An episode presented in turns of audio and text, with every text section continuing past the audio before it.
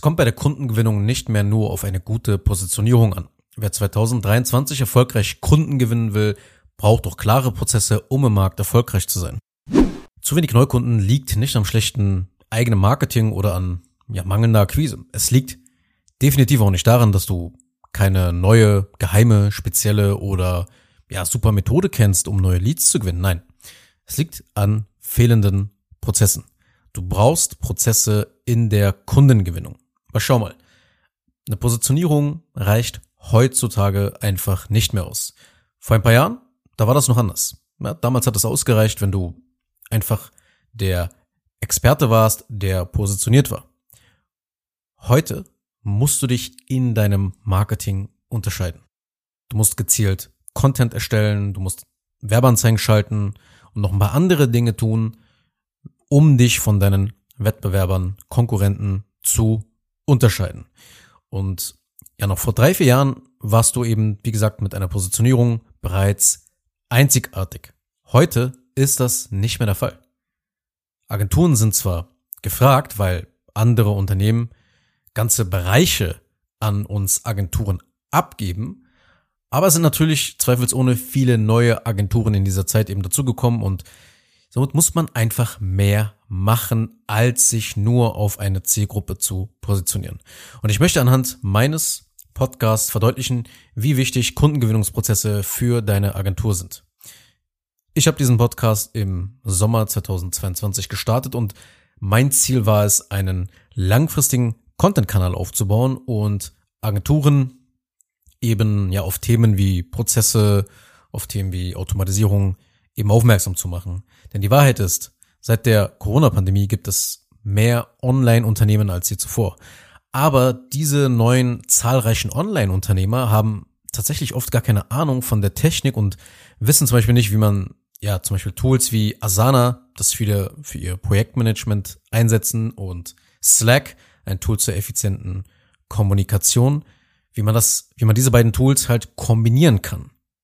Und man würde ja meinen, dass Online-Unternehmer auch viel Ahnung von Schnittstellen, Prozessdenken und Automatisierung haben, um ja so dadurch Zeit und Kosten zu sparen, aber nichts da. Im Austausch mit Agenturhabern höre ich halt immer wieder, dass sie immer noch ja mit E-Mails arbeiten oder stolz drauf sind, dass ein Calendly oder Zoom-Link per E-Mail an den Kunden oder an den Interessenten versendet wird und ja, sie das automatisiert nennen. Und dabei muss ich natürlich dann ja innerlich schon ein bisschen lachen, weil ja die meisten gar keine Vorstellung darüber haben, was alles eigentlich möglich ist. Und jedenfalls möchte ich dir jetzt damit sagen, dass ich meinen Podcast als ein System zur Neukundengewinnung einsetze und eben natürlich auch hier klare Prozesse habe. Und das beginnt mit KPIs, die ich mir setze. Meistens sind das 24 Episoden pro Quartal. Und im Projektmanagement werden eben aus diesen KPIs, also Key Performance Indicators oder auch Key Results genannt, 24 Aufgaben erstellt. Und diese Aufgaben plane ich dann in die jeweiligen Kalenderwochen ein. Ja, mal nämlich zum Beispiel zwei pro Woche auf, mal vier, manchmal auch sechs Episoden pro Woche. Es kommt halt immer so ein bisschen drauf an, wie viel Zeit ich finde. Aber mindestens sind es jede Woche immer zwei Episoden, die ich aufnehme, um einfach in meinem Veröffentlichungsrhythmus zu bleiben, weil ja jeden Dienstag und Donnerstag eine neue Episode hier erscheint. Und um die Produktion einer Podcast-Episode effizient zu gestalten, habe ich Systeme geschaffen, die es für mich und meinen Mitarbeitern einfach machen, produktiv zu arbeiten weil diese Prozesse sind natürlich wichtig, weil sie Kunden bringen. Und so etwas zu kreieren nenne ich einen Workflow. Okay, ein Workflow umfasst die Schritte, die erforderlich sind, um eine Aufgabe abzuschließen. Sowie die ganzen Personen oder dein ganzes Team, die für jeden Schritt halt eben verantwortlich sind. Der Workflow, um eine Podcast-Episode zu erstellen, sieht aktuell bei mir folgendermaßen aus. Also, als allererstes finde ich eine Idee für eine Podcast-Episode. Ja, dann nehme ich meistens eine kurze Sprachmemo auf oder notiere mir meistens irgendwas in meinem digitalen Notizbuch. Und wenn die Idee dann im zweiten Schritt gefunden ist, wird eben dieses Content Piece mit der einer Aufgabe im Projektmanagement-System halt verbunden, sodass man halt im Projektmanagement eindeutig sieht, dass die Aufgabe zum Beispiel mit der Episode 108 verbunden ist. Okay, also Aufgabe wird mit Content Piece verbunden. Im dritten Schritt wird jetzt ein Entwurf für diese Episode geschrieben. Das heißt, hier notiere ich mir meistens so in Stichpunkten meine Kernaussagen und die jeweiligen Unterpunkte sowie ja einige Gedanken, die ich habe. Das hilft mir einfach, die Episode etwas strukturiert sozusagen abliefern zu können. Und ich gebe auch zu, ich setze auch die KI ein, um eventuell, wenn mir nichts einfällt oder wenig einfällt, um weitere Ideen zu finden, um, um weitere, sag mal, Angels, also Angriffsflächen auf das Thema, das ich besprechen will, zu finden, um einfach, ja, die Episoden einfach ein bisschen, bisschen informativer zu machen.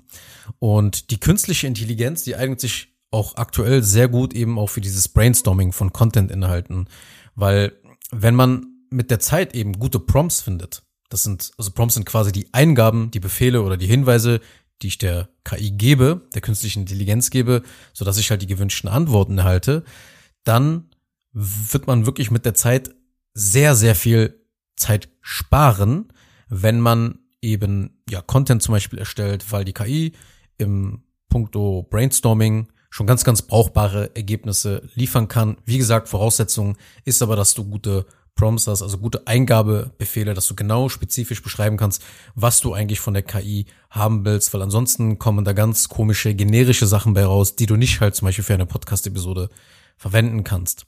Also, ich sag zum Beispiel als Prompt, okay, erstell mir einen Entwurf für eine Podcast-Episode zum Thema XYZ. Ja, die Zielgruppe dieses Podcasts sind Selbstständige und Unternehmer etc.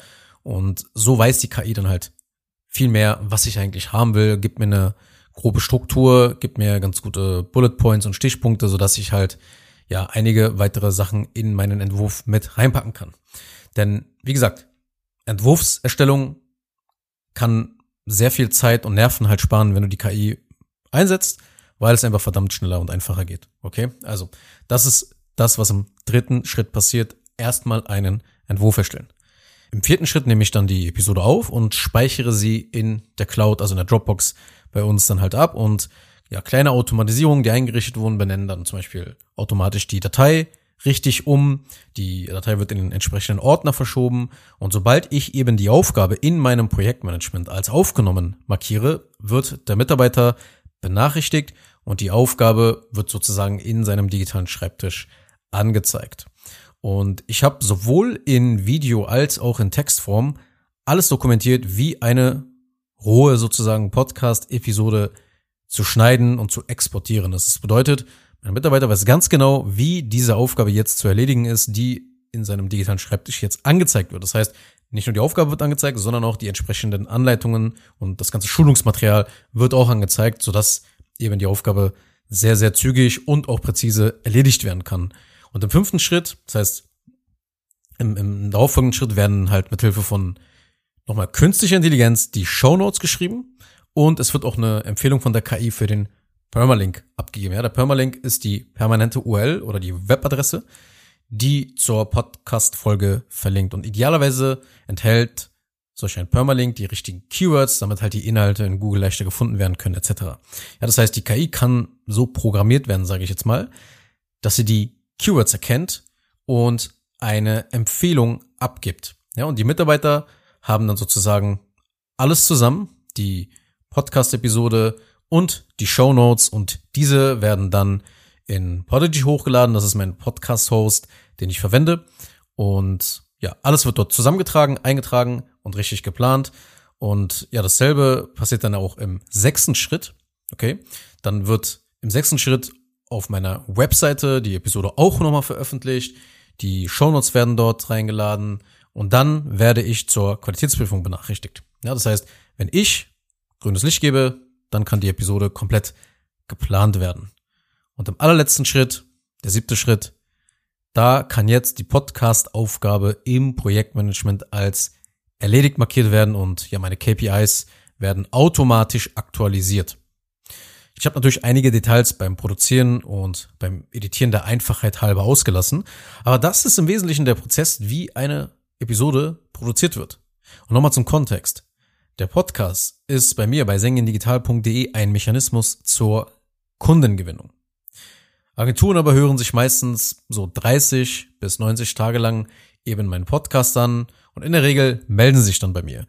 Und jede Agentur sollte einen Kundengewinnungsprozess haben. Weil sobald man das gefunden hat, gilt es nur noch zu replizieren, also zu wiederholen. Die meisten Agenturen aber kriegen es aber einfach nicht auf die Kette, konstant Marketing zu machen und Inhalte zu publizieren, die ihnen Kunden bringen. Ihre Marketingaktivitäten sind tatsächlich eher zufällig. Ja, wenn sie die Woche dazu kommen und nicht faul sind, dann machen sie es halt. Und wenn nicht, dann ist halt eben auch nicht schlimm.